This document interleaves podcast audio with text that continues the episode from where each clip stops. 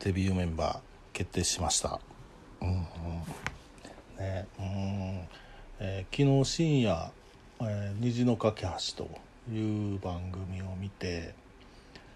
でまあメンバーのね決定、まあ、発表は、まあ、発表としてうん。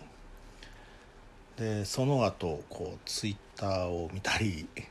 あとちょっと別のラジオでライブ配信されていらっしゃる方がいたので、えー、まあ、そこで、えー、参加をさせていただいてやっぱり皆さん思うところいろいろあるんだなというのはあのすごく感じましたね。うんやっぱりこう何でしょう二次プロジェクト自体こうやっぱり人それぞれ観点があって。で推しているメンバーももちろんいていろんなこう思いを持ちながら、まあ、結果を見てたかなと思うんですけれども、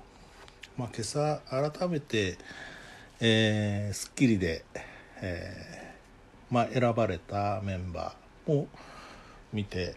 あとパク・ジニョンさんが、まあ、さんも、まあ、出てこられてまあそこで、まあ、いろんなお話を聞きながら、うん。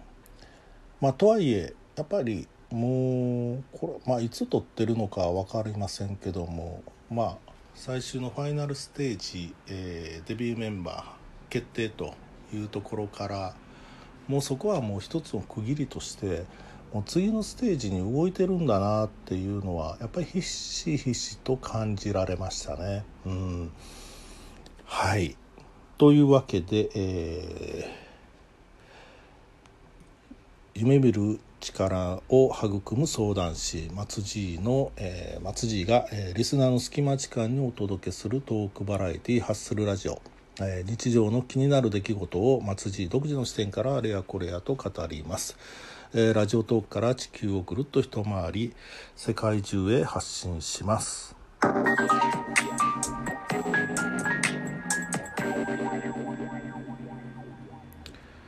まあ、今回あの9名の方が、えー、デビューメンバー決定と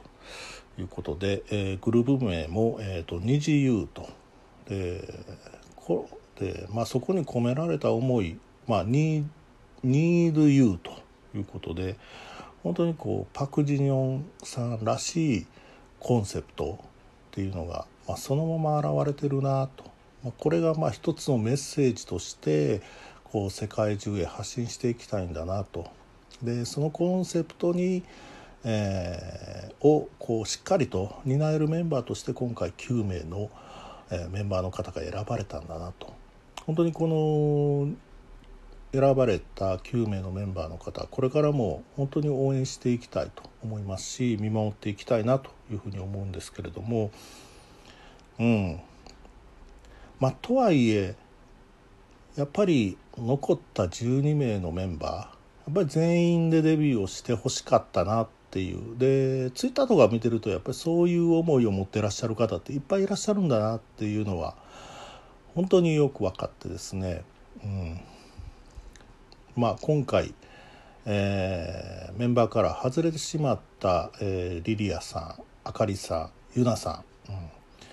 たこのだからパク・ジニョンも言ってましたけどこの1万人の中から最終12人残る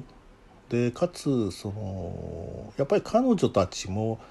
そのファイナルステージ、まあ、今回 2, えーと、2ステージありましたけどもやっぱりそこですあの最高のパフォーマンスを見せてたと思うんですよね。うん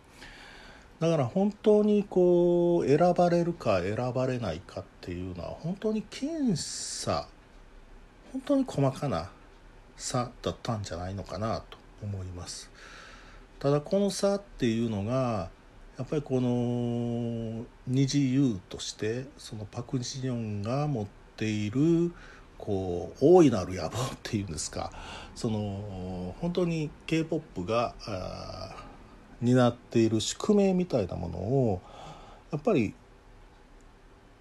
しっかりと担える人材ということで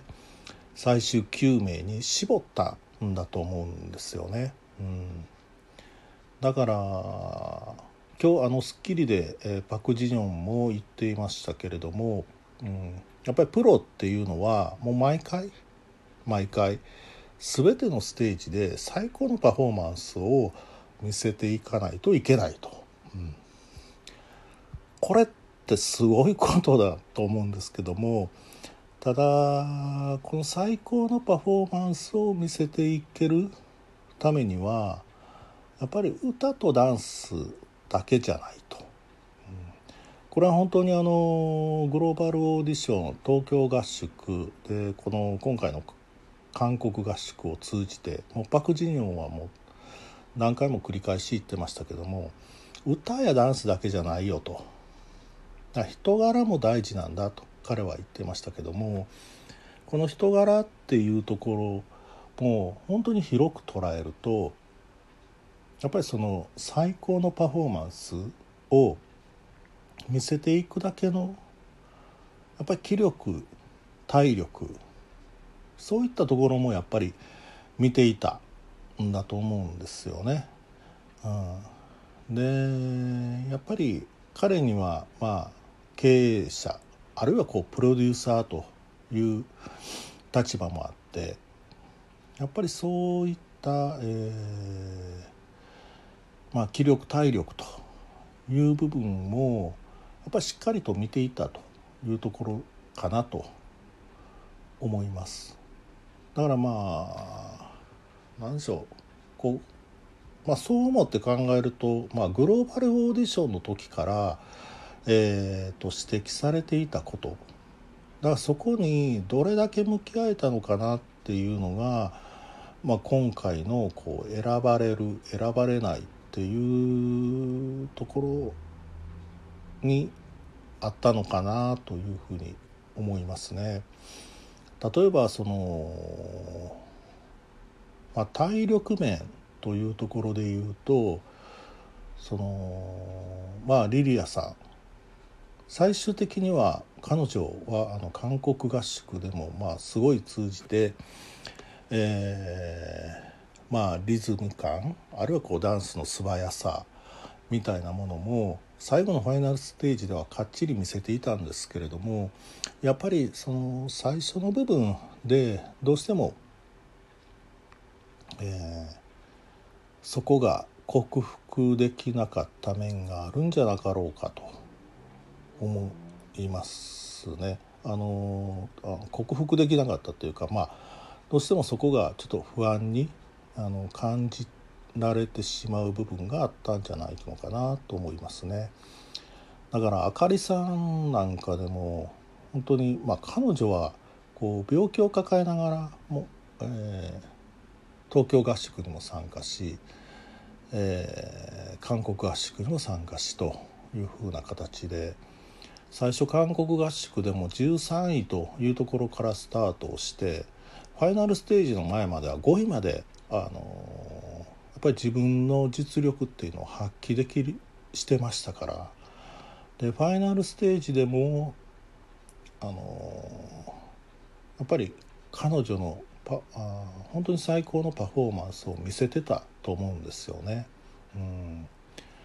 ただ、うん、やっぱりその体力面という不安みたいなものが彼女の場合も本当にもうそこは僅差だと思うんですけれども選ばれなかったというところに入ってしまったんじゃなかろうかと。だからやっぱりあのただあとユナさんですよね。でユナさんは本当にこうプレッシャーと戦いながら、えー、この最終のファイナルステージまで来たと。だから僕はあのユナさんっていうのはこの「二次プロジェクト」という番組を通じて本当に素敵なドラマを見せてくれた人だなというふうに思ってます。っていうのは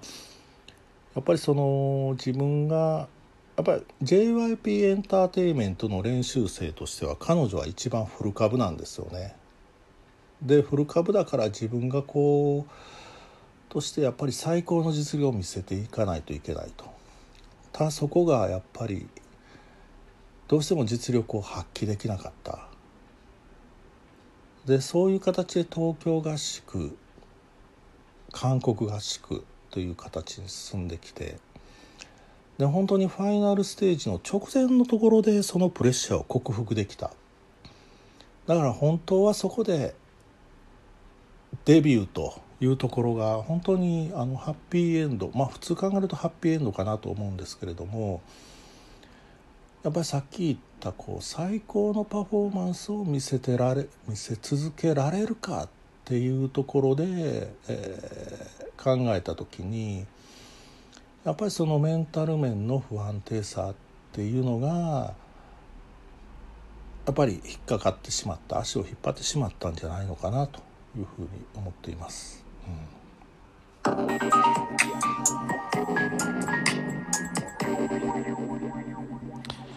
はいなんかしみじみと語っているともうそろそろ時間がいっぱいなのでちょっとこの辺で切り上げたいなというふうに思います。あの二次プロジェクトについてもしあの皆さん思われるところがあれば